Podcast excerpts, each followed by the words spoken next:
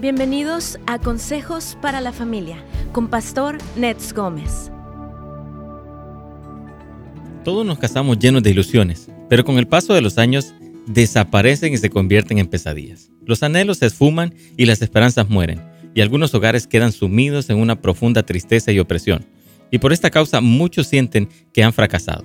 Es importante entender que el éxito del matrimonio depende de la manera en la que cada uno de los cónyuges afronte las adversidades. Sí, amigos queridos, las heridas más profundas que hemos sufrido son aquellas eh, personas más cercanas a las que más amamos. El egoísmo, las malas actitudes, las palabras ofensivas, el temperamento descontrolado pueden ser causantes de que el amor se enfríe, produciendo que los corazones se llenen de amargura, la cual es el producto de heridas que no se han resuelto.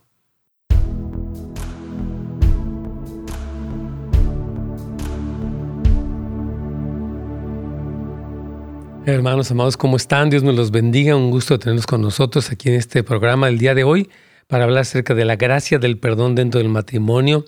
Eh, yo creo que es un tema importante porque el matrimonio tiene sus desafíos normales de la vida y si uno no aprende a resolver estas ah, cuestiones, eh, la amargura, el dolor, la ofensa, uno puede amargarse y puede terminar saboteando su mismo eh, matrimonio. Así que por favor, animamos a que lo comparta este tema, a que se suscriba para nuestro canal de YouTube y también para el de Radio Inspiración. Puede suscribirse a ambos también. Eh, es muy importante.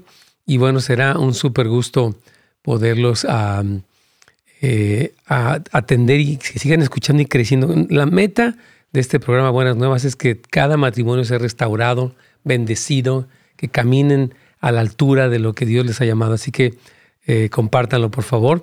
Y también le estamos comentando que esta noche tenemos una oración corporativa, gracias a Dios.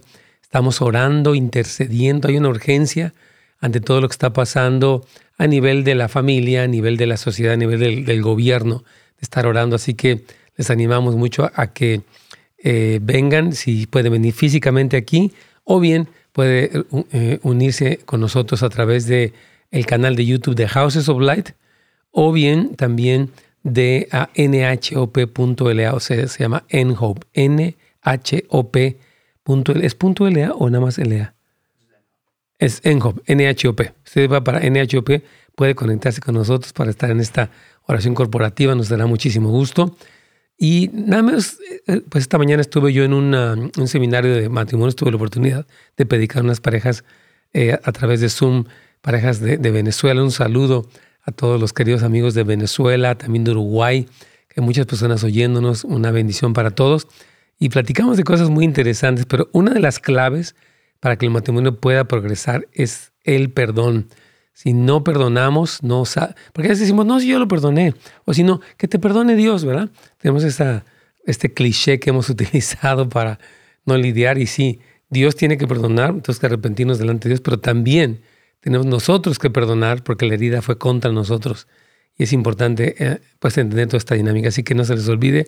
También quiero recordarles de Escuela para Padres. Aquí en, la iglesia Houses of Light tenemos una, un curso de Escuela para Padres, excelente material. Es, una, es un curso que incluye clases para papás de niños pequeños o de niños más adultos. Y yo creo que es una gran bendición el capacitarse, aprender cómo manejar cosas como el noviazgo, cómo hablarles de sexualidad, cómo ponerles límites, en muchos aspectos importantes de la paternidad. Así que puede ir también para casasdeluz.la, ahí en donde dice precisamente ministerios está asesoría, y ahí es donde usted puede ver toda esta información, eh, donde dice ministerio está asesoría familiar. Ahí está precisamente la página de el CAF, y ahí está toda esta información sobre en la Escuela para Paz. Aquí vamos ya con Radio Inspiración.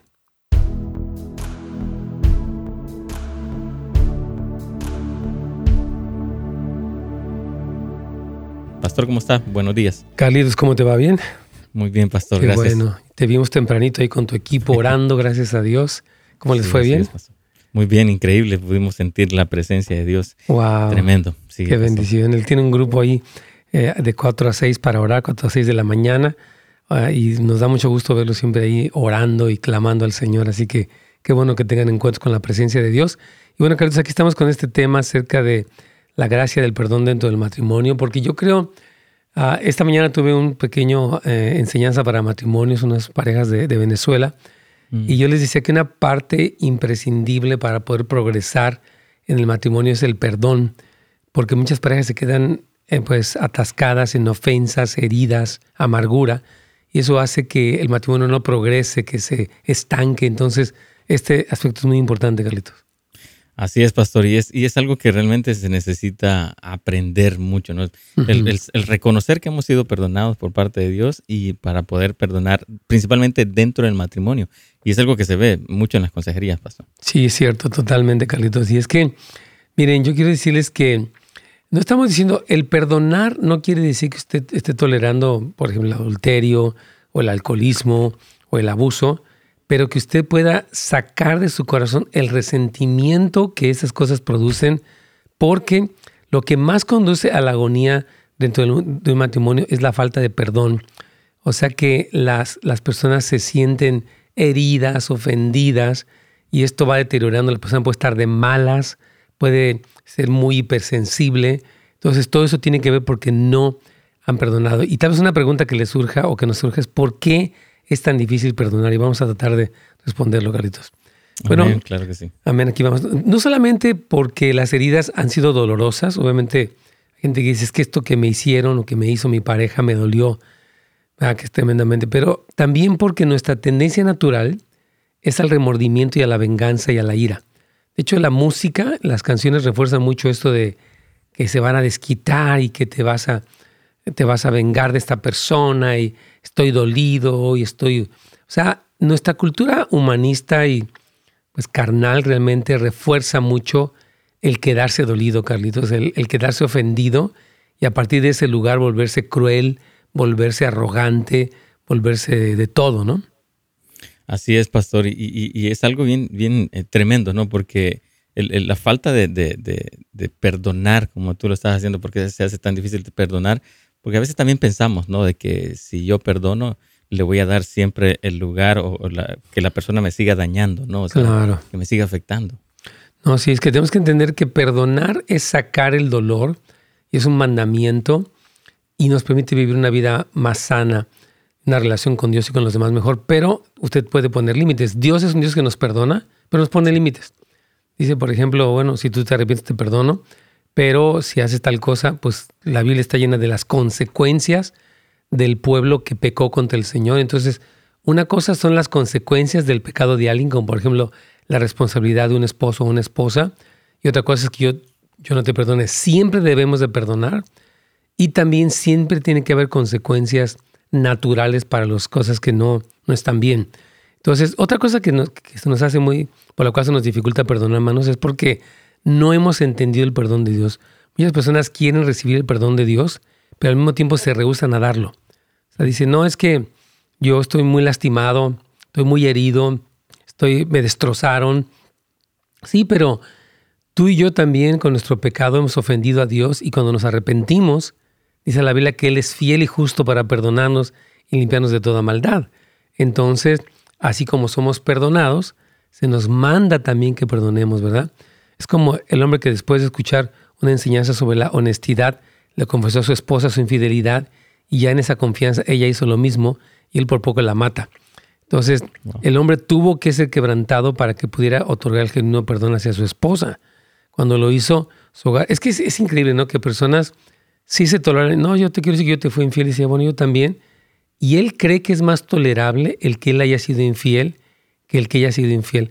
Las dos infidelidades del hombre y de la mujer son un pecado. Y las dos, eh, o sea, tienen consecuencias, pero somos llamados a perdonar. Repito, a veces los hombres quieren que las mujeres los perdonen, pero ellos jamás estarán dispuestos a perdonar lo que la, lo que esposa les hizo, Carlitos. Wow, y esto me recuerda las bienaventuranzas, ¿no? Bienaventurados los misericordiosos porque ellos recibirán misericordia, ¿no? Entonces, tenemos que tener como la empatía también y poder ver ¿verdad? La falta de la otra persona como también yo puedo cometer un error. Efectivamente, entonces eh, es importante más que entendamos que eh, las ofensas que nos han hecho no son inferiores que las, ofensas que hemos hecho. Y si Dios, en su gran amor y misericordia, nos ha perdonado, Él dice, perdonad, dice, porque si no perdonáis a los hombres sus ofensas, tampoco vuestro Padre Celestial os perdonará a vosotros vuestras ofensas. Entonces, el perdón sí nos permite como deshacernos del dolor del ayer, porque hay veces que personas están cargando, Carlitos, todo ese dolor de, cosas que han pasado por años y las van acumulando y acumulando, y eso se convierte en resentimiento, en amargura, y eso estorba todo lo que, que pueda pasar dentro del matrimonio, ¿no? Entonces, como tenemos el valor, hermanos, y la humildad para decir, perdóname o te perdono, algo sucede en el mundo espiritual. Las cadenas más fuertes se rompen y las puertas más duras se abren. El perdón derrumba las murallas más poderosas. Entonces, es importante, hermanos, que, que tengamos este estilo de vida perdonador. De otra manera, repito, va mucho dolor, sufrimiento y además ya nadie podemos componer el pasado.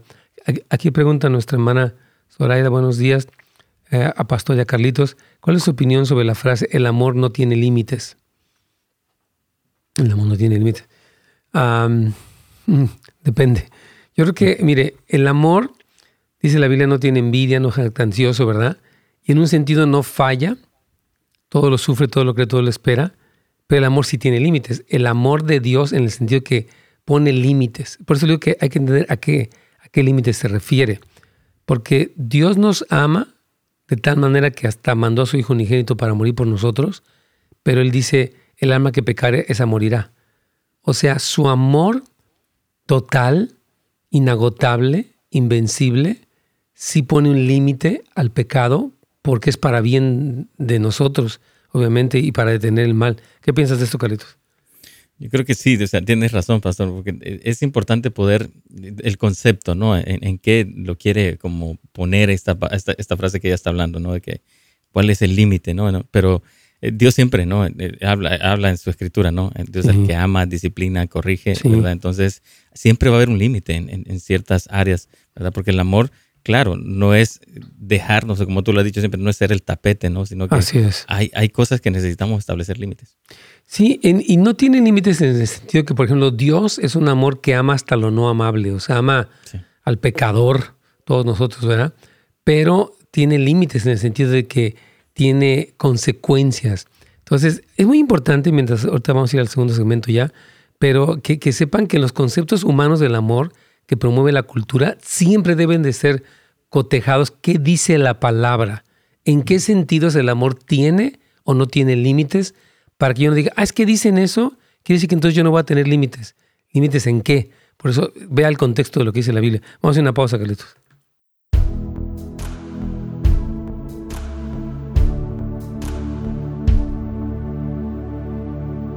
Súper bien, hermano. Entonces les, comentamos aquí de, esta, este tema importante. Y, yo sí creo, hermana Zoraida, que es muy importante tener uh, un concepto bíblico del amor, porque repito, en, un sentido el amor no tiene límites y en otro sentido el amor sí tiene límites. Y no es una contradicción. Más bien es entender en qué sentido los tiene y en qué sentido no los tiene. Para no confundirnos. Siempre vaya para la palabra, porque la Biblia nos da la definición perfecta, la verdad. Dice aquí mm, el hermano Carolino, ¿dónde puedo ver el programa de ayer? Lo busqué en YouTube y no lo encontré. Ya, ya está ahorita, hermano, ya está. Si usted busca, por ejemplo, va para Pastor Nets Gómez. Ajá, usted va a ir para, para YouTube, hermano querido. En YouTube usted va para el canal de Pastor Nets Gómez y ahí usted puede encontrar el, el programa de ayer con mucho gusto. Y gracias por preguntar, porque tal vez algunos no, porque ayer tuvimos un problema de que la transmisión, bueno, el internet estaba muy bajo, muy, muy ah, corta la, la, banda. Entonces ya se pudo, se, se, grabó obviamente y se subió para que ustedes lo puedan ver. Fue un muy buen programa también. Este, vimos la parte 2 de, de, este tema y les queremos animar a que lo vean. Si no lo vieron ayer, qué bueno que no se quieren perder ni un capítulo. Nos encanta que estén así tan al pendiente de todo esto. Y bueno, yo les quiero recordar, hermanos, que eh, su servidor eh, comenzó una escuela que se llama Turning Hearts. Y me decía eh, Brian Carrillos que aclarar algo que se me hace muy importante. Cuando ustedes entran para netsgomez.com, que es el, sitio de internet de su servidor, este, está precisamente la, el banner o, esta fotografía donde le, le, direcciona hacia la escuela. Entonces, cuando usted dé clic ahí, lo va a llevar al sitio de internet de la escuela, pero es lo mismo. No tenga temor de que hoy se clique en este, en este sitio de internet y me llevó a otro sitio. Es que en realidad tenemos la escuela como un, una, una página aparte para poder manejar los cursos y todo, pero es lo mismo. O sea, quiero explicarle que tanto netsgomez.com como Turning Hearts Academy es lo mismo. Estamos hablando del mismo sitio de internet para que usted se registre. Esta escuela en línea que hemos hecho para toda la familia, que ya pues, estamos eh, terminando casi nuestro curso acerca de la codependencia, se llama Mención la Codependencia.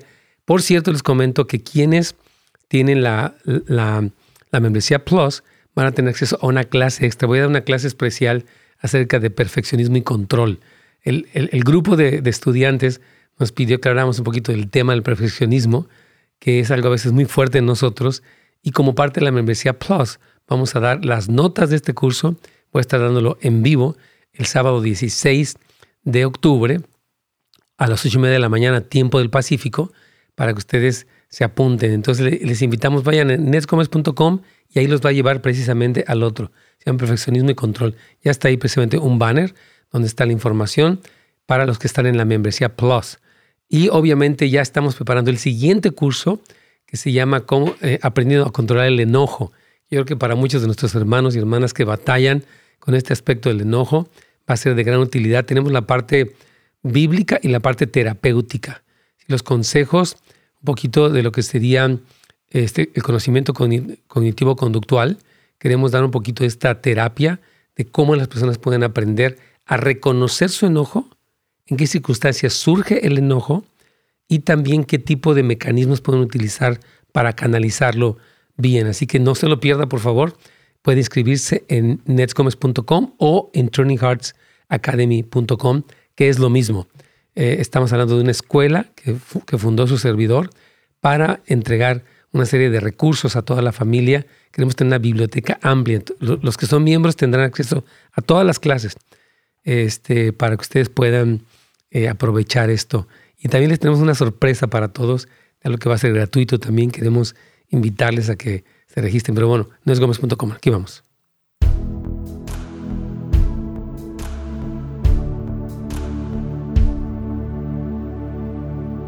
¿Qué pasó? Sí, mientras aquí estamos, estaba viendo esta pregunta que me acabas de dejar aquí, muy interesante, donde dice la hermana, yo me casé con la finalidad de vivir mi vida entera y pasó que la hermana de mi esposo hizo todo para separarnos y ahora tenemos casi cinco meses de separados y he hablado con mi esposo y él me dice que no quiere regresar, que se enfadó de mí, de, mi persona y está una niña que me preocupa, nos dieron 50-50% mejor que de, de, la custodia, ¿verdad, Carlitos? y mi hija es. la que está pagando las consecuencias de esto. Yo no quiero pensar ver a alguien más en, nuestras vidas. No quiero pensar ver a alguien más en nuestras Ah, no quiero otra persona, pues. ¿Qué puedo hacer?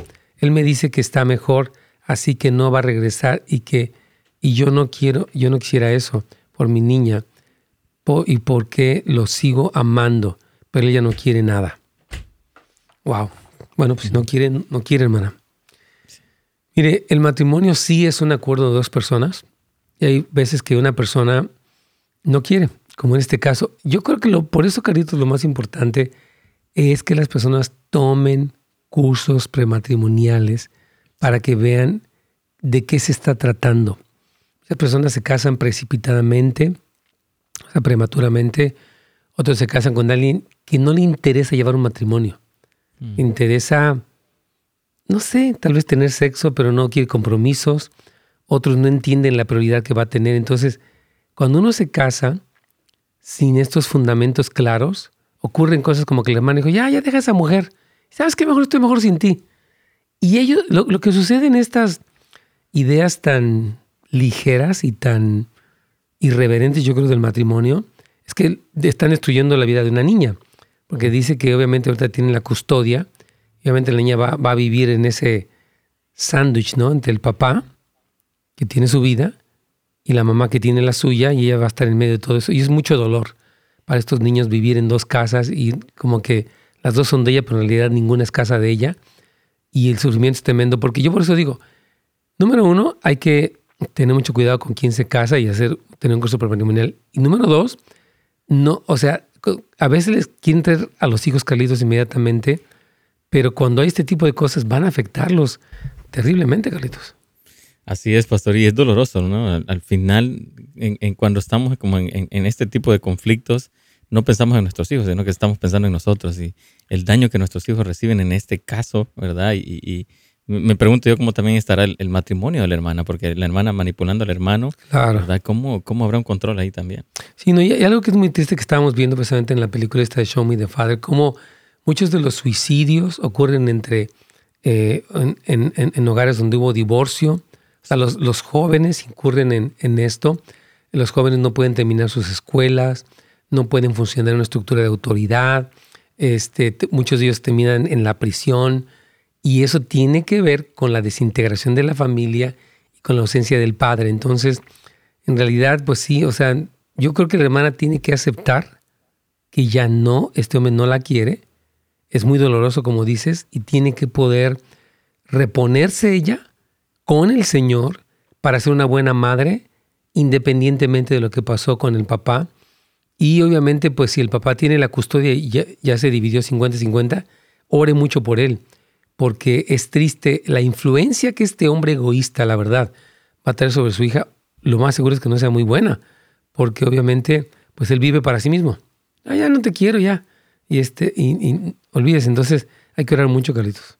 Así es, es, difícil, pero sí, le, toca a la hermana seguir orando, ayunando, ¿verdad? Que el Señor ah, toque el corazón de este hombre, ¿no? Para que pueda seguir haciendo las cosas bien con su hija, pero mientras tanto a ella le toca seguir amando al Señor también. Seguir adelante, ella tiene que reponerse de este rechazo tan terrible, aprender esta lección tan grande y ser la mejor madre con la ayuda del Señor, hermana. Dios le, Dios le puede dar gracia para que a pesar de eso, su hija crezca como una mujer de Dios. Ahora, quiero, quiero comentar esto rápidamente, ¿no? Dice que una persona, bueno, alguien voy a preguntar, bueno, ¿debo otorgarle el perdón a aquellas personas que me han ofendido en gran manera? La respuesta es sí. Esa persona que vive con usted, su esposo o su esposa, debe ser perdonada. Es precisamente a ellos que se nos manda amar y bendecir. Algunas personas a causa del gran daño que les han hecho, cierran su corazón diciendo que ya es que yo ya no puedo perdonar.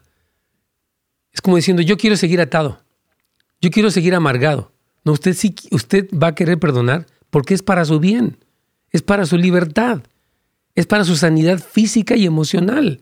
Entonces no es que usted no pueda, usted no quiere perdonar porque cree que su odio está castigando a esa persona, pero en realidad se está castigando a sí misma o a sí mismo. Entonces es importantísimo que entiendan que, esta, que el perdonar es una decisión que está fundamentada en el perdón que Dios nos otorga y todos podemos y debemos perdonar, Carlitos.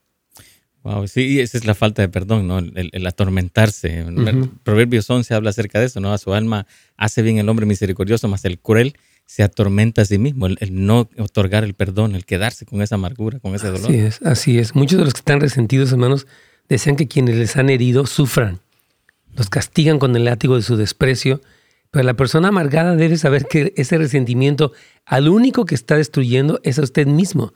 la persona que dice, yo no puedo perdonar, es como diciendo, pues no quiero ser libre, no quiero vivir en paz, no quiero tener relación con Dios. No, usted sí quiere.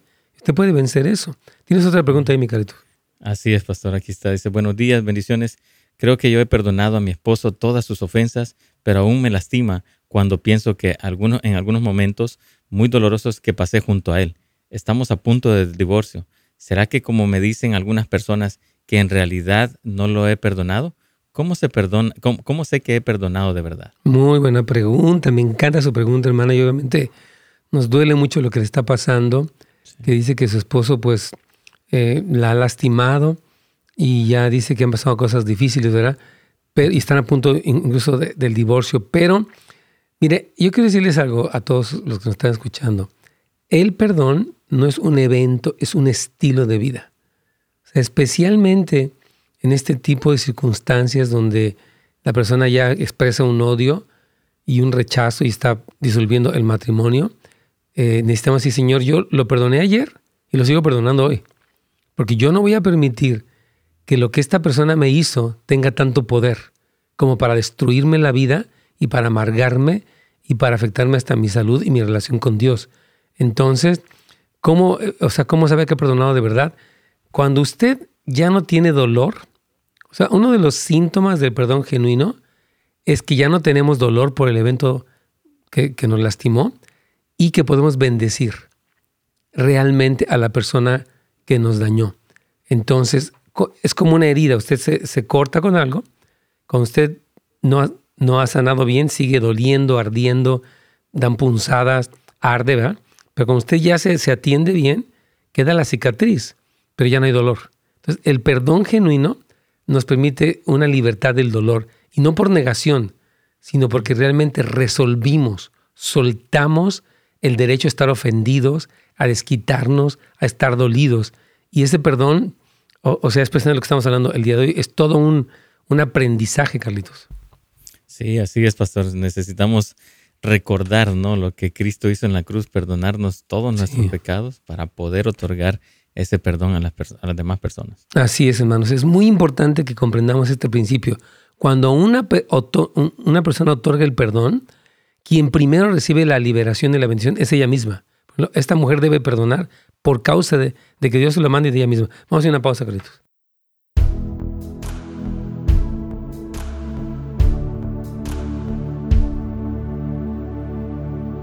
Está tremendo esto, la verdad. Es, es, triste, yo creo, y es muy difícil lo que las personas viven en, en, estas dos preguntas, ¿no? Que yo veía. O sea, fíjese, uno que ya, la hermana le dijo que ya, que ya, se, ya deja a esa mujer, ¿qué haces con ella, verdad?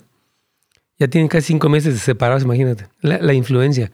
Yo digo, si este señor quería complacer a su hermana, pues no se case. Pero si ya está casado, bíblicamente, la prioridad es que su esposa es, es la, la, prioridad. Dios y luego su pareja. Por eso dice, dejará el hombre a su padre y a su madre. Y en este caso sería dejará a su hermana. Y será una sola carne, porque si no, no puede ser. Y, y este otro caso, ¿no? Donde dice que ya este, pues la ha lastimado y que ella quiere perdonar. Entonces yo creo que el perdón, mi hermana querida, es sí es un estilo de vida. O sea, sí, Señor, yo suelto el dolor, eh, el abandono, la ofensa, este, mis sueños que han muerto, porque yo esperaba pues casarme, o sea, que, no solamente casarme, pero tener hijos, nietos. Pero cuando, una, cuando, un, matrimonio se destruye, es, hay tantas cosas que se destruyen y una de ellas es el futuro la expectativa que uno tenía, oh, bueno, cuando yo envejezca voy a pasar mi vida junto a esta persona, vamos a criar nuestros hijos, nuestros nietos, etcétera, ¿verdad? Pero cuando una persona se divorcia, se termina. Eh, es como la muerte de, algo muy, muy, muy doloroso. Entonces sí necesitan mucha la ayuda del Señor y la gracia del Señor. quiero recordarles, nada más para aclarar este punto, que nuestra escuela se llama Turning Hearts Academy o la, Academia Volviendo los Corazones que fue fundada por su servidor, es lo mismo. Si usted va a nuestro sitio de internet, netgomez.com, entonces usted eh, va a hacer, cuando hace un clic para ver el curso, para ver nuestras membresías y el curso también, eh, entonces va a dar cuenta que entra a otro sitio de internet, pero es exactamente lo mismo. Y obviamente si usted nos da su información confidencial de su tarjeta de crédito, todo está asegurado y hay la seguridad de que nada de eso se va a hacer leak, se va a salir. Entonces puede con toda confianza registrarse. Y repito, si usted tiene la membresía Plus, que es un poquitito más, creo que son 5 dólares más, usted tendrá acceso a esta... Damos clases especiales. Lo que se le da a la membresía Plus son las sesiones de preguntas y respuestas y las asesorías grupales junto con clases especiales porque queremos entregarle más a la persona que tiene más hambre. Gente que dice, no, yo quiero aprender más y quiero saber más detalles y sugiero un tema y entonces tenemos las conversaciones. Este fin de semana la teníamos. Por cierto que usted es de Membresía Plus y no puede estar, se queda grabada eh, para todos los que son de la Membresía Plus. Puede tener acceso a la grabación de la sesión de preguntas y respuestas, que estuvo muy buena, la verdad, para hablar de la victoria sobre la codependencia. Entonces les animamos que vayan a netsgomez.com. Aquí tengo también una pregunta. Tu hermano Justiniano dice, ¿podría explicar el concepto de perdonar? Mi esposa me fue infiel tres veces en un lapso de dos años y yo la perdoné, siempre por mis hijos. Ahora descubrí que me está haciendo infiel otra vez. Vamos a precisamente ahorita escuchar esta, responder esta pregunta. No te vayas, porque nos interesa mucho responderte conforme a la Biblia, obviamente.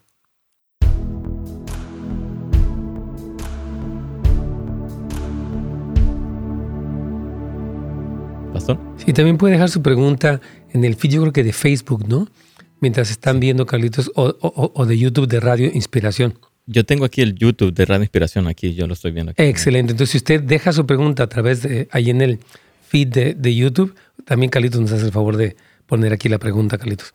Bueno, eh, miren, hermanos, existen muchas parejas que atravesaron por situaciones muy difíciles.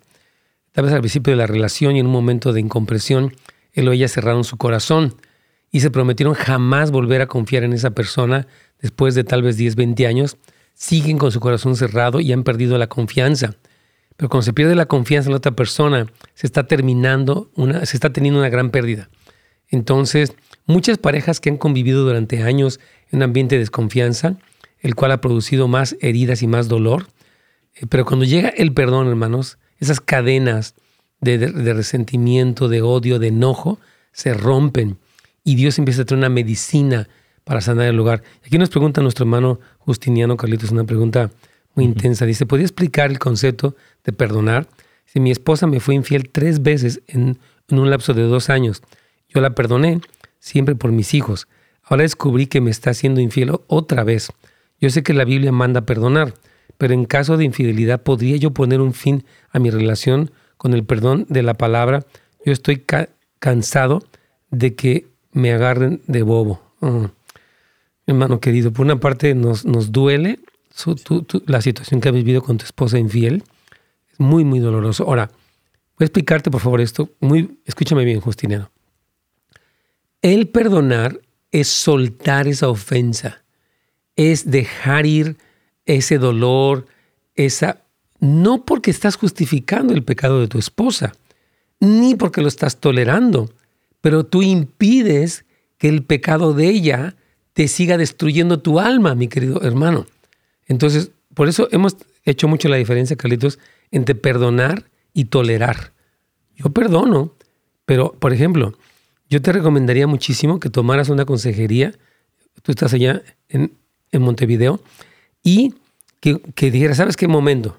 Ya han sido tres veces en dos años y, la acabas de hacer otra vez. Entonces, vamos a una cosa. Tú ya no puedes seguir aquí en la casa porque no puedes seguir con tu infidelidad y, con tu, y aquí conmigo. Entonces, vamos a separarnos. Es lo que se llama una separación terapéutica con fines de recuperación. Queremos que ella entienda y se arrepienta. Entonces, la primera medida es una separación para que la persona recapacite. ¿Qué estoy haciendo?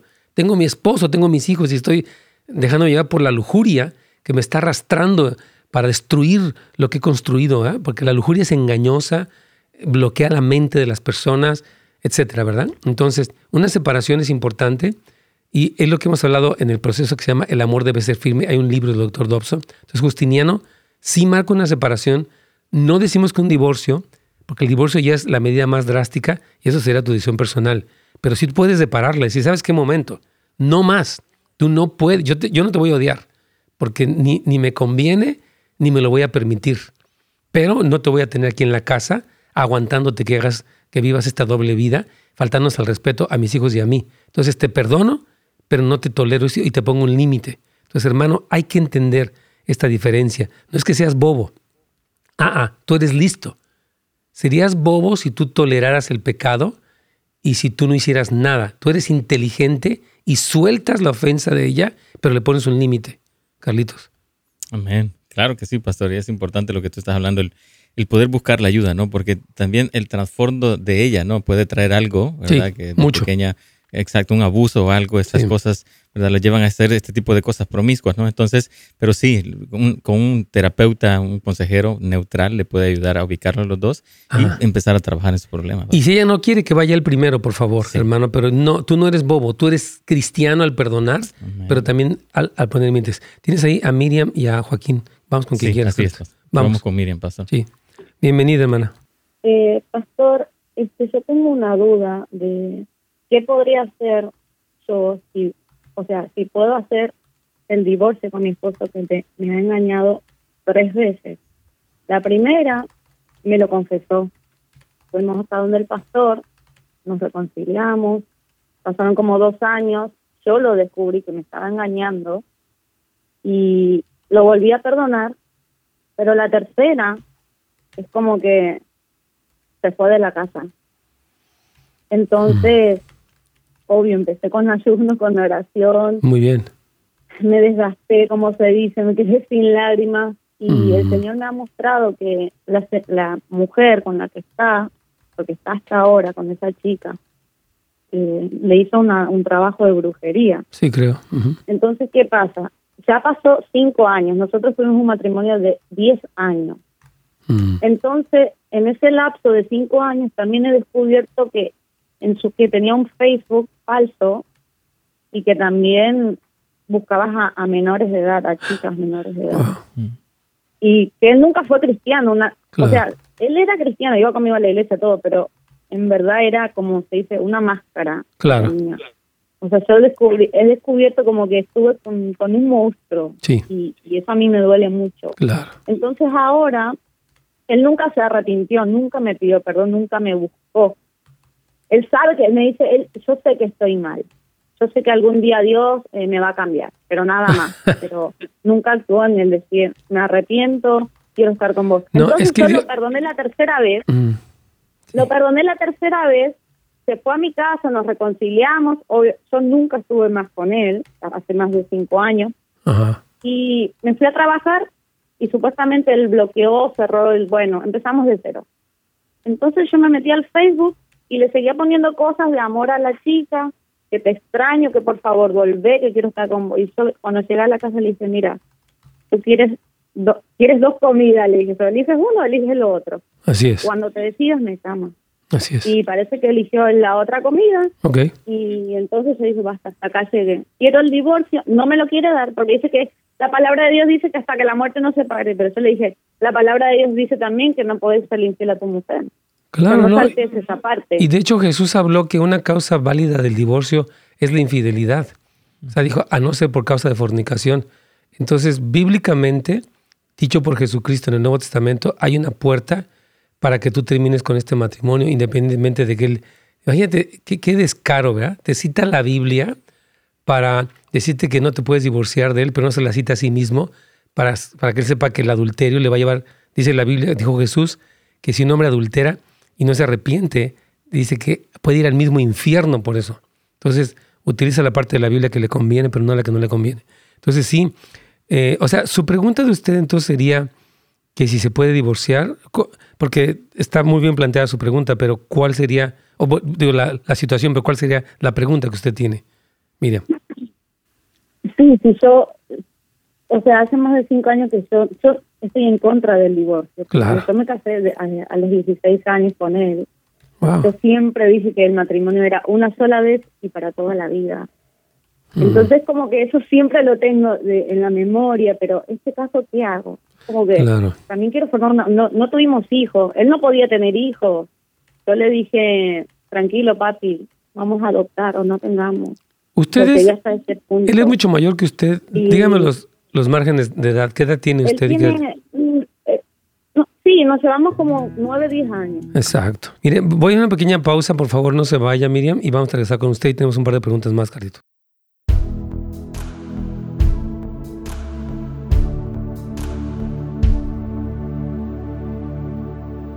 Wow, qué situación tan dura. Vamos a tratar de responderle a nuestra hermana Miriam ahí y también a Joaquín y a Leslie. Pero sí, hermanos, esta diferenciación muy clara entre el perdón y la tolerancia es importante porque nadie debíamos tolerar el adulterio. No, no y no. Pero sí debemos perdonarlo. ¿Por qué? Porque Jesús dijo que perdones de todo corazón todas las ofensas. No porque la otra persona se lo merezca, o lo pida, sino porque el Señor nos quiere libres de la amargura. Quiere que no vivamos así. Es muy importante eso. Entonces, aquí tengo una pregunta. Nancy también dice lo siguiente. Hola, pastor. ¿Cómo está? Buenos días. Bueno, bien, bien gracias, hermana. Yo tengo una pregunta. ¿Cuál es la diferencia o cómo puedo diferenciar el perdón del orgullo? Un ejemplo, mi esposo se fue de mi casa por infidelidad. Es el colmo. Tanta infidelidad. Hermanos, Huyan de la infidelidad matrimonial todos. Huyamos. Nada de amigas especiales en Facebook, nada de coquetería, nada, por favor. Rompamos con toda sombra de infidelidad porque está, está carcomiendo la sagrada familia, lo que es lo que Dios instituyó por causa de este pecado tan rampante, hermanos. Arrepintámonos. Arrepíntanse la persona que está. No estoy en eso, pero como pueblo del Señor. Dice, eh, dice, mi esposo se fue de mi casa por infidelidad hace un año y yo he seguido orando por él y yo y pienso yo, lo he perdonado, he estado en, en programa de recuperación, qué bueno, y lo he soltado. Esa ofensa y dejado todo en manos de Dios, muy bien. Dice, pero creo que todo tiene un límite. Por supuesto que sí. 500 veces sí, mi hermana querida. Y estoy dispuesta a trabajar para restaurar, pero si él se arrepiente y si no, pues pienso, dice, pues no pienso aferrarme y me dicen que eso es orgullo. No, no es orgullo. Es sensatez y sentido común. Él no quiere nada. Hay hombres que ya están con otra mujer viviendo y tienen hijos y dicen, no sé si él va a regresar. No quiere regresar. Y, yo no digo que no sigamos orando, pero no podemos vivir una especie de subjetividad muy extraña. Y, no es orgullo, se llama dignidad. Ella vive con alguien. Es que es dignidad. Yo, yo merezco un respeto. Yo no puedo seguir esperando a ver qué día se le ocurre. Ah, chance si fracasa con esta, pues igual ya me hace caso. Ya va a venir todo. Y quién sabe si fracase, ¿no? O sea, bueno, un fracaso, en fin. Pero no, hermana, eso no es orgullo. Se llama dignidad. Y claro que usted quiere decir, oye, no, no voy a estar aquí. Ahora sí que la incondicional, ¿no? Como esas canciones de Luis Miguel, Dios tenga misericordia. No, hermano, tenemos que tener dignidad, un, sentido de respeto propio. Entonces, tome ya está con alguien más. Pues ya, ya es obvio que no quiere nada. Y punto. Es la realidad y hay que poderlo reconocer. Yo he dicho que, preferimos vivir confundidos que decepcionados. Es que no sé si quiere, no sé si me quiera. Ya vive con otra, ya tiene hijos, nunca me habla, no le importo, pero no sé cómo que, cómo que no sabe. Pues sí sabe, pero no quiere reconocerlo porque se le hace como muy duro. Y prefiero la, la nube como esa cuestión nebulosa, pues quién sabe. Y entonces ahí pierdo la objetividad y pierdo la dignidad. Cuidado con eso. Ana Sofía dice, hola pastor, buenas tardes. Eh, mi, esposo se fue hace nueve meses de infidelidad. ¿Cuánto tiempo debo esperar para el divorcio? Vamos a argumentar con la inspiración. No puedo dar tiempos porque no soy adivino. Pero usted tiene que discernir y tiene que orar y tiene que pedir la dirección del Espíritu Santo para saber cuándo usted... Y la verdad, como siempre les hemos dicho, la decisión del divorcio es muy personal. Yo puedo darle, reconocer los puntos que evidencian que pues, ya no existe nada. Pero la decisión de divorciarse es de usted. Pero el tiempo es muy relativo. Aquí vamos ya con la inspiración.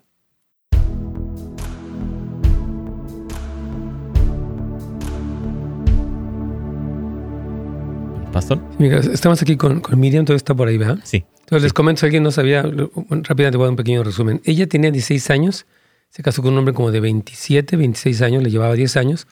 Duraron 10 años de matrimonio, pero él empezó a ser infiel a los 5 años, o sea que ella tenía como unos 21 años de edad, según estoy entendiendo.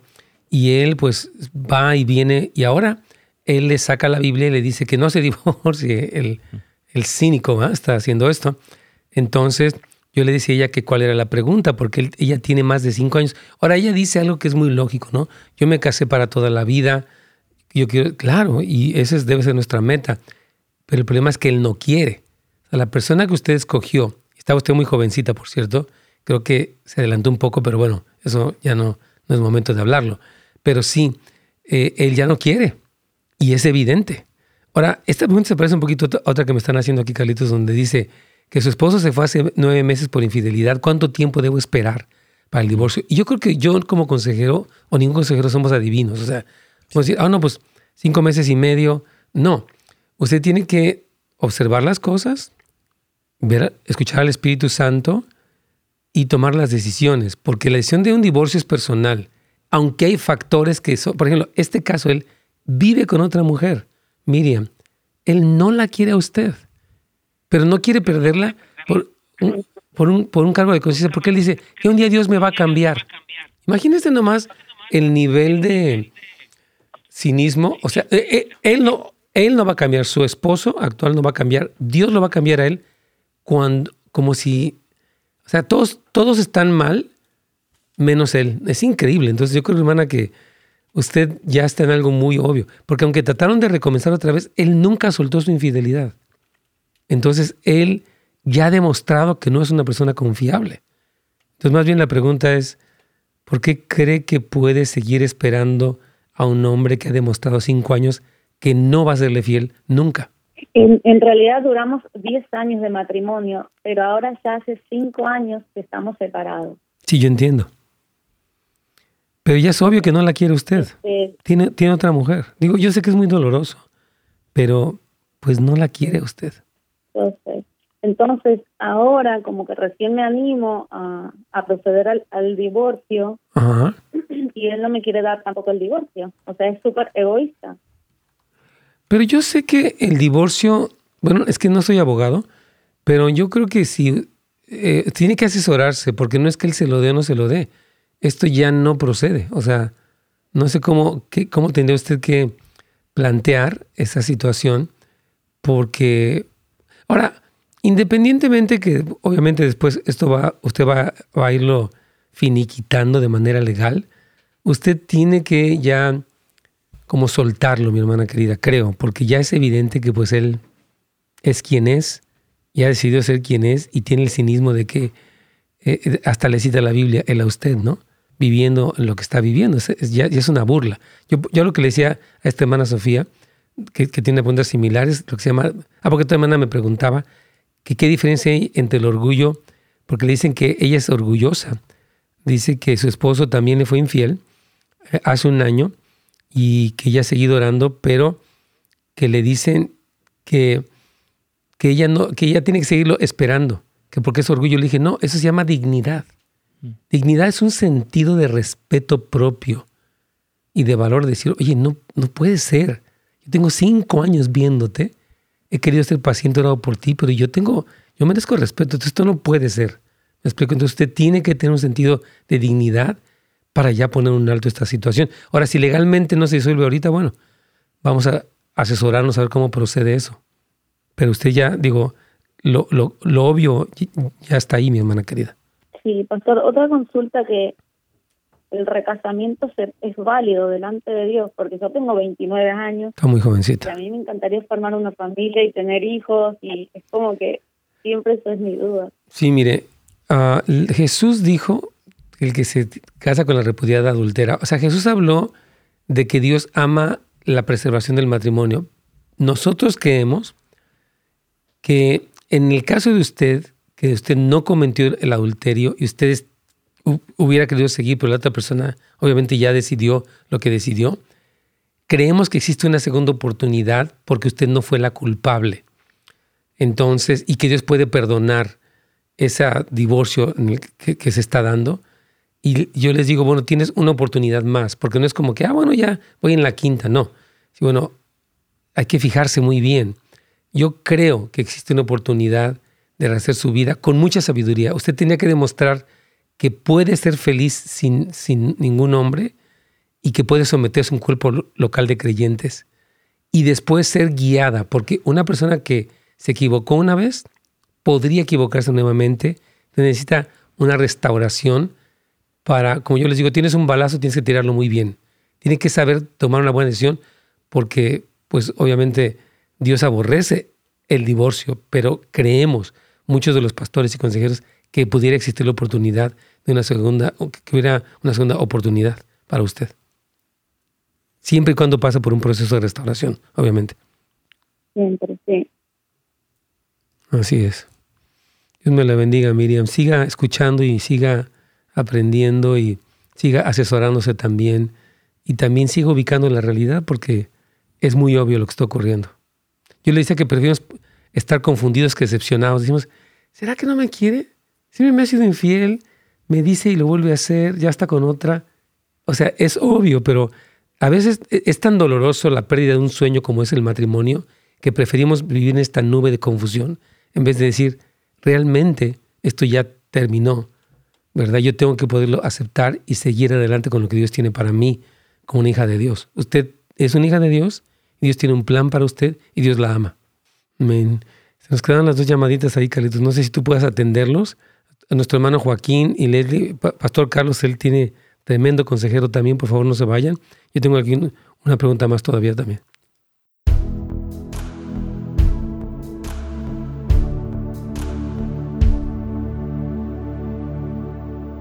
Hermanos, queremos darles gracias. Ah, bueno, aquí están nada más comentarios, hermano ah, Armando. Dice, saludos, pastor, me duele mucho escuchar tantas mujeres lastimadas por estos hombres tan insensatos.